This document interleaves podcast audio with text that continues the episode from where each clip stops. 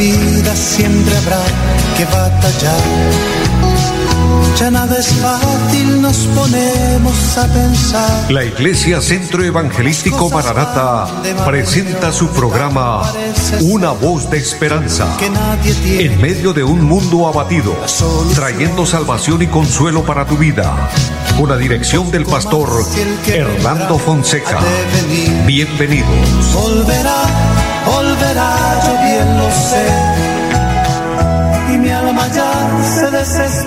muy buenas tardes para todos. Es un, gozo grande saludarles, bendecirles en el nombre del Señor y obviamente darle la bienvenida a este su programa Una Voz de Esperanza, un espacio radial donde presentamos este programa con un objetivo maravilloso y es traer la palabra de Dios, la voz de Dios. Es la voz de Dios la que nos alienta, nos consuela, nos bendice, nos guía, nos exhorta si es necesario, nos corrige, pero todo es por nuestro bien. Por eso es la voz de esperanza para nuestra vida, para nuestras necesidades, eh, para poder conducirnos así hacia la patria eterna con Dios, pasando eh, la trayectoria por este mundo y que llegue el momento de poder recibir el premio, recibir el galardón de parte de nuestro Dios. Un saludo especial en esta tarde también a nuestro amigo André Felipe, quien está en la parte técnica del programa, y a todos ustedes, amados oyentes, quienes nos oyen aquí en la bella ciudad de Bucaramanga, en los diferentes barrios y sectores aquí del área metropolitana y en todos los lugares hasta donde llega la señal eh, por medio también de las redes sociales, quienes nos siguen, les bendigo y les animo a seguir adelante en el Señor. Bendiciendo a los siervos y siervas de Dios que también se unen a nuestra programación y a todos eh, los diferentes lugares, mi deseo es que estén bien, que la gracia de Dios los acompañe, que estén pasando una tarde bendecida y que tengamos este tiempo, que dediquemos estos minutos para meditar en Dios, recibir de Él eh, su palabra, recibir de Él su bendición que a través del Espíritu Santo Él nos comparte y a través de la palabra Él nos edifica. Así que, amados, eh, vamos a orar como siempre lo hacemos para presentarnos delante de Dios, pero también para presentar peticiones y necesidades. Hay peticiones en esta tarde por personas enfermas, personas que están delicadas de salud, hay personas que están golpeados por este virus que estamos enfrentando por el COVID-19 y por aquellas personas que vamos a orar que tienen estos síntomas o que los han diagnosticado con COVID, yo les quiero decir, eh, la vida está en las manos de Dios. Y nosotros no nos morimos porque nos toca una enfermedad, sino porque Dios así lo determine, de manera que quien determina nuestra existencia aquí en la tierra es Dios. Nuestra vida, nuestra salud está en las manos de Dios. Y hemos orado por personas. Tengo este testimonio de haber orado por personas que han sido eh, diagnosticados con este COVID-19 y el Señor los ha sanado. Eh, así el Señor se va a glorificar en esta tarde también y va a obrar en su vida, en su salud. Y no solo por este virus, por esta enfermedad, sino por algo, otras enfermedades que hay y que hay personas afectadas, vamos a creerle al Señor y a creer a su palabra y vamos a ser bendecidos, vamos a ser sanos y vamos a ver el milagro en nuestra vida y otras más peticiones que hay también en diferentes áreas. Mire lo que nos dice la palabra de Dios en Hebreos capítulo 4 versículo 16, acerquémonos pues confiadamente al trono de la gracia para alcanzar misericordia y hallar gracia para el oportuno socorro. Oremos a Dios, Padre que esté en el cielo, le damos gracias por la vida y la salud, bendigo a todos los hermanos y hermanas, amigos y amigas, todos los oyentes en los diferentes lugares. Señor, que en esta hora se conectan con este programa y nos están escuchando. Señor, bendícelos. Mira la necesidad de cada uno mira los que están enfermos, mira aquellas personas que han sido diagnosticados con este virus del COVID-19. Señor, pero ellos están en sus manos. Glorifícate Dios, tú has levantado a muchos y lo puede hacer con aquellos que han pedido oración en esta tarde. Señor, pero también aquellas personas que tienen otro tipo de, inconvenientes en su salud, problemas en sus articulaciones, dolor en los huesos, dolor en las rodillas, Señor, sana en esta hora. Padre, glorifícate, quita toda dolencia del cuerpo. Tu mano bendita, tu mano milagrosa, toque esas personas enfermas y reciban sanidad, que haya liberación, que las cadenas se rompan, que todo yugo se pudra por la unción del Espíritu Santo. Y bendice a todos, Dios. Bendice esta emisora, bendice los medios por los cuales este programa se realiza, Señor, y bendice nuestro país y el mundo entero, Señor. Pedimos que tú tengas compasión y misericordia y que en esta tarde la palabra de Dios sea edificante, la palabra de Dios sea una fuerza y una fortaleza en nuestra vida. Lo declaramos en el nombre de Jesucristo y le damos toda la gloria a ti, oh Dios. Amén. Amados, creámosle a Dios, confiemos en Dios y recibiremos de Él su beneficio, su bendición. Antes de entrar en un tema importante de la palabra que quiero compartir, una reflexión que quiero dejarles, eh, quiero que hagamos un pare en un momento, unos segundos tal vez solamente para pensar y meditar que estamos en el tiempo final, mis amados, estamos en la última hora.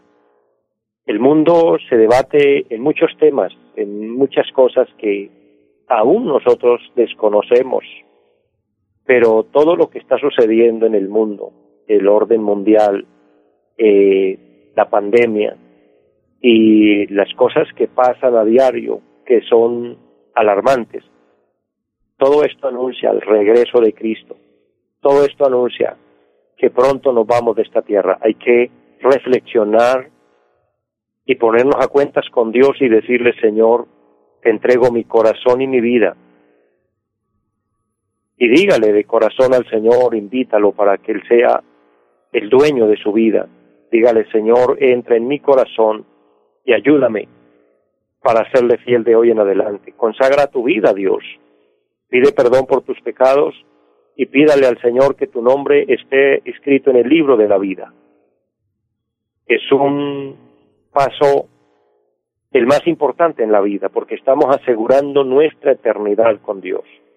Pues yo les invito para que hagamos esta oración y esta entrega al Señor.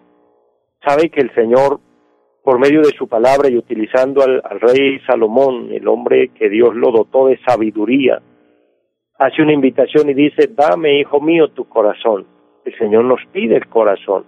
¿Qué quiere decir? El Señor nos pide el centro de nuestra vida, que todo esté para Él y por Él, que vivamos con el objetivo de agradarle a Él y de hacer su voluntad. Así que preparémonos porque el Señor viene pronto. Y de esta manera vamos a la palabra. El capítulo 6 de la carta a los Hebreos, quiero leer el versículo número 10, dice la palabra, porque Dios no es injusto para olvidar vuestra obra y el trabajo de amor que habéis mostrado hacia su nombre, habiendo servido a los santos y sirviéndoles aún.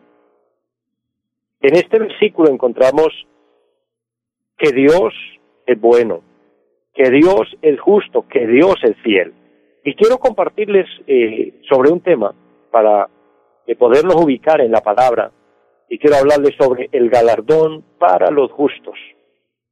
Las personas justas, las personas correctas, las personas que buscan el bien y hacen el bien, las personas que nos sometemos a la voluntad de Dios y que permitimos que sea el Señor nuestra guía y que sea el centro de nuestro corazón y dedicamos nuestra vida a Dios, obviamente apartándonos del pecado, aceptando el Evangelio de Cristo, aceptando la palabra como la fuente de vida y teniendo un verdadero arrepentimiento.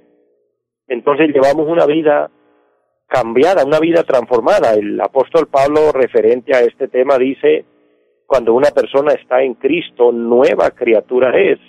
Es decir, es renovada, es cambiada. Una persona cristiana, verdaderamente convertida a Cristo, cambia su manera de pensar, cambia su manera de actuar, cambia su manera de hablar. Es totalmente diferente. ¿Por qué? Porque el Señor lo cambió, el Señor lo transformó y esa persona dedicó su vida a Dios, consagró su vida al Señor. Entonces, humanamente eh, eh pensamos, pero ¿habrá algún resultado? ¿Habrá eh, algún pago por esto? ¿Algún premio? Pues yo les quiero decir, en base a la palabra de Dios, con un fundamento sólido, bíblico, que hay un galardón grande para los justos. El texto tomado dice que Dios no es injusto. Y me gusta esa palabra, cuando dice que Dios no es injusto, habla de la justicia de Dios. Hay un tema en la Biblia que no podemos evadir y esto eh, lo explico solo a manera de, de introducción, de que hay un galardón para los fieles, para los justos. Cuando dice que Dios no es injusto, lo que nos da a entender con claridad es que Dios le da el pago a cada uno según sus obras el libro de Eclesiastés capítulo 12, versículo 14 dice, porque Dios traerá toda obra a juicio, sea buena o sea mala.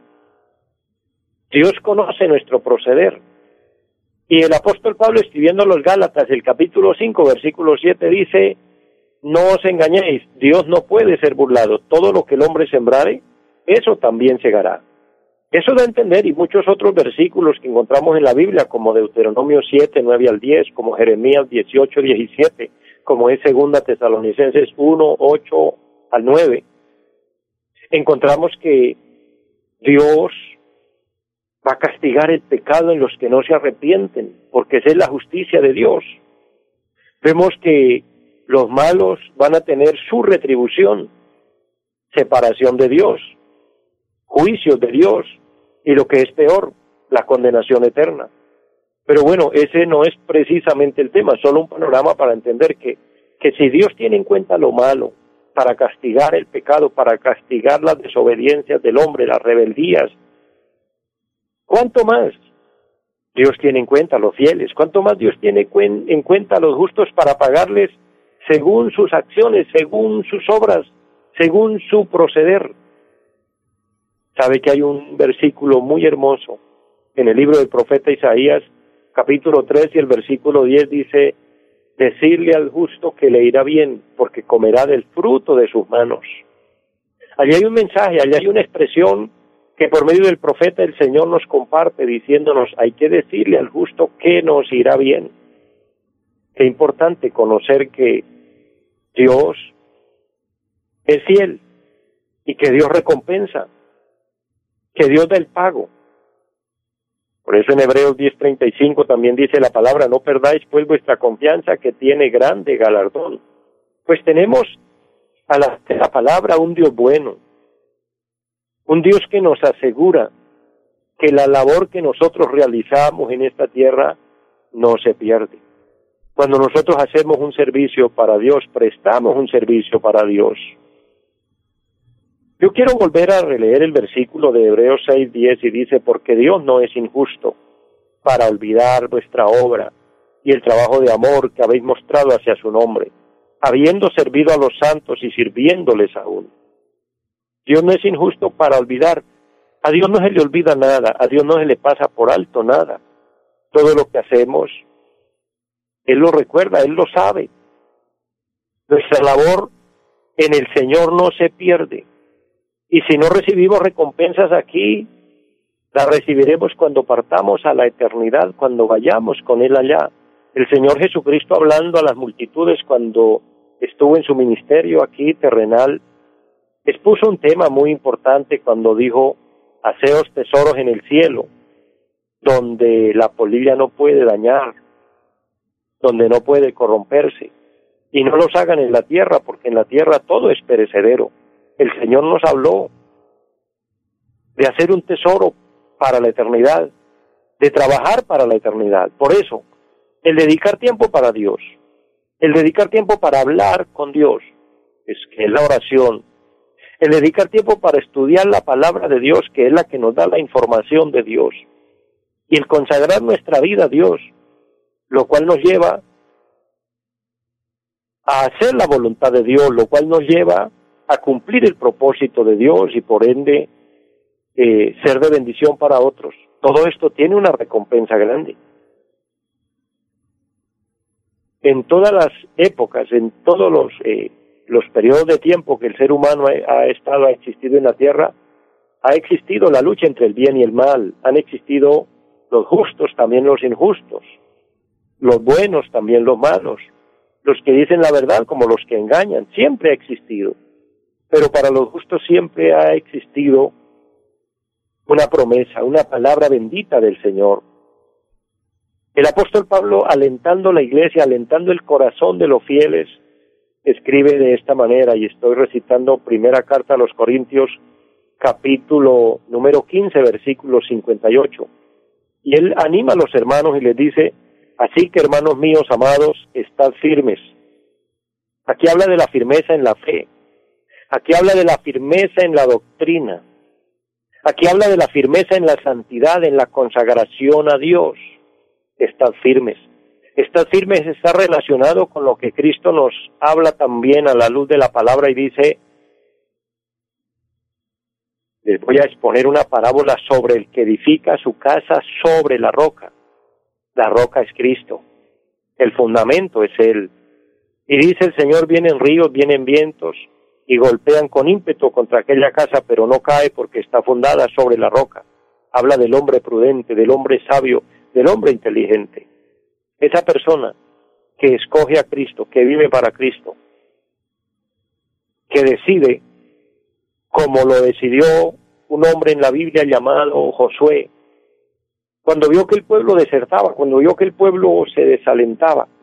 Amados, el pueblo de Israel es el pueblo predilecto, el pueblo escogido de Dios, pero como humanos, como personas, eh, también tuvieron momentos difíciles, momentos eh, de decisiones equivocadas, y hubo un momento cuando el pueblo se desanimó, se desalentó y comenzó eh, a desertar y a servir aún a otros dioses, a desobedecer.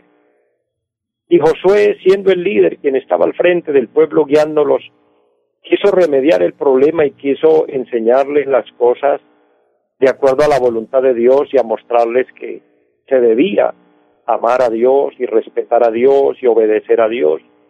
Pero en vista de que el pueblo estaba un poco duro de corazón, como que no reaccionaban, como que no entendían, él les dijo, les voy a proponer algo. Tomen una decisión hoy y decidan a quién servir. Si servir al Dios que los sacó de la tierra de esclavitud y los ha traído estos 40 años por el desierto, o quieren servir a los dioses extraños, a los dioses ajenos. Decídanlo hoy porque yo ya tomé una decisión, dijo Josué, y mi decisión es que mi casa y yo serviremos a Jehová.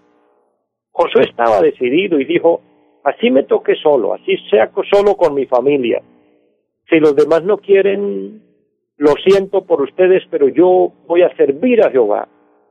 Y esa decisión fue tan radical en la vida de este varón que impactó el corazón del pueblo y volvieron su mirada a Dios volvieron su corazón al Señor y le dijeron a Josué, nosotros también serviremos a Jehová y solo a Él obedeceremos.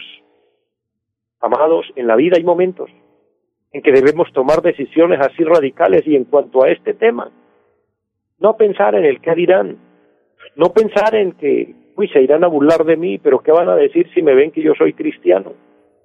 Dijo el Señor en San Marcos capítulo 8, pero ¿qué recompensa tiene el hombre si ganare a todo el mundo y perdiere su alma? ¿Cuál es la recompensa? ¿De qué sirve?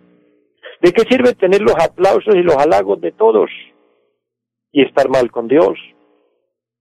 Si lastimosamente nuestras culturas, nuestra forma de ser, nuestra forma de ver es un poco distorsionada y rara. Bien lo enseña la palabra el hombre que tiene dinero, el hombre que le va bien en sus negocios, el hombre que alcanza popularidad, le sobran los supuestos amigos. Digo supuestos porque en realidad los amigos se conocen. Cuando una persona está en un lecho de enfermedad, cuando está allí tirado en un lugar que no puede levantarse, allí se sabe de verdad si tenía amigos o no. He visto esta experiencia una y otra y otra vez. Pero para dar solo un pequeño ejemplo, hace una semana solamente, Un varón acá en pie de cuesta eh, tuvo un accidente y quedó postrado en una cama. Yo fui a orar por él para pedir a Dios misericordia y estando allí me dijo, pastor, usted no me conocía y fue el único que vino a visitarme a ver qué necesitaba y a orar por mí, porque todos mis supuestos amigos que tenía, mis compañeros, por aquí no se apareció nadie, ni una llamada, ni nada. Esa es la realidad de la vida. Ahí reflexionamos y entendemos quiénes en realidad son nuestros amigos. Amigos no es los que están en el momento de que todo está bien y que hay quien gasta y que hay quien está brindando y que está invitando. Amigo es aquel que está en el momento del dolor también y sabe cuál es ese verdadero amigo que de verdad está ahí permanentemente, constantemente, cualquiera sea nuestra situación, ese amigo es Jesucristo, nuestro amado Señor, quien siempre nos tiende la mano, quien nunca nos deja solos, quien nunca nos desampara. Por eso el apóstol Pablo estaba aquí alentando la iglesia y le decía así, que hermanos míos amados, estad firmes. En otras palabras, no se suelten de la mano de Cristo. Sean constantes. La constancia vale en la vida cristiana. La constancia equivale a la perseverancia. Perseverar en la fe, perseverar en nuestro servicio al Señor, en nuestra fidelidad a Dios, esperando al Señor constantemente. Dice el apóstol, creciendo en la obra del Señor siempre, es decir, haciendo algo por la obra de Dios, por honrar a Dios, por hacer algo útil para Dios, por hablarle a alguien de Dios. Toda persona en su en su vida normal, natural, en su vida personal, hace esfuerzos para que la obra de Dios avance, para que la obra de Dios crezca, para que alguien escuche eh, un mensaje, una palabra de Dios. Estas personas están creciendo en la obra del Señor siempre y el apóstol termina sellando esta palabra con, eh, con, con esta expresión. Todo lo que hagamos en la obra del Señor, dice él, sabiendo que vuestro trabajo en el Señor no es en vano, no se pierde. El Señor promete recompensarnos. En San Mateo capítulo 10 versículo 40 al 42 el Señor dice, cualquiera que diere un vaso de agua a uno de estos mis pequeños solamente, no perderá su recompensa. El que recibe a un justo, por cuanto es justo, no perderá su recompensa. El que recibe a un profeta, por cuanto es profeta, no perderá su recompensa. Pero en la parte más minimizada dice el Señor, aún por un vaso de agua, aún por lo más mínimo. Ahora cuanto más cuando hay mayores esfuerzos y hacemos cosas para Dios y dedicamos tiempo para Dios.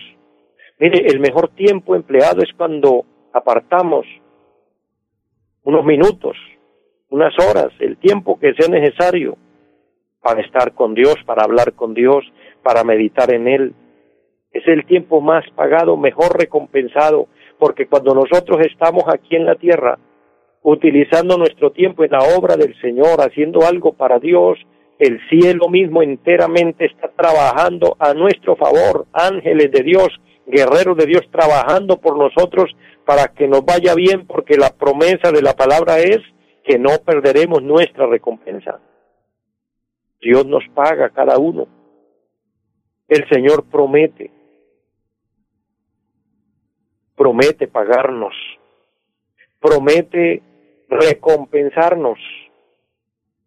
Termino diciéndoles lo que el Señor nos promete allí en San Juan capítulo 14, el versículo 1. En un momento que están los discípulos tristes, el Señor les dice, no se turbe vuestro corazón ni tengan miedo, crean en Dios, crean también en mí. En la casa de mi Padre muchas moradas hay. El Señor habló de un lugar agradable, de un lugar extraordinario, un lugar de bendición, donde Él dijo, y vendré y los llevaré a morar allá. Hay recompensas. Si usted está sufriendo aquí, si está pasando necesidades aquí, si tiene enfermedades, en fin, en la situación que esté, siga amando a Dios, sígale sirviendo a Dios, siga siendo fiel al Señor y su galardón será grande y su recompensa será grande en el cielo. Y con el solo hecho de que lleguemos allá, nos vamos a sentir más que pagados. Que Dios nos ayude, mis amados, y entendamos que en el Señor no hay pérdidas, hay galardón para los justos. Les bendigo a todos, les amo mucho y les deseo una feliz tarde. Los invitamos a nuestra reunión en los días martes 7 de la noche, culto de oración Jueves 7 de la noche, enseñanza bíblica. Domingos 9 y 30 de la mañana, culto para toda la familia. Y 5 de la tarde, culto evangelístico. Los esperamos en la carrera séptima, número 371, Barrio Amaral Cuesta. Llámenos al 318-767-9537. Volverá, volverá, volverá. En esta vida siempre habrá que batallar ya nada es fácil, nos ponemos a pensar. La Iglesia Centro Evangelístico Mararata presentó su programa Una voz de esperanza. Los esperamos en nuestra próxima emisión. Volverá, volverá, yo bien lo sé. Y mi alma ya se desespera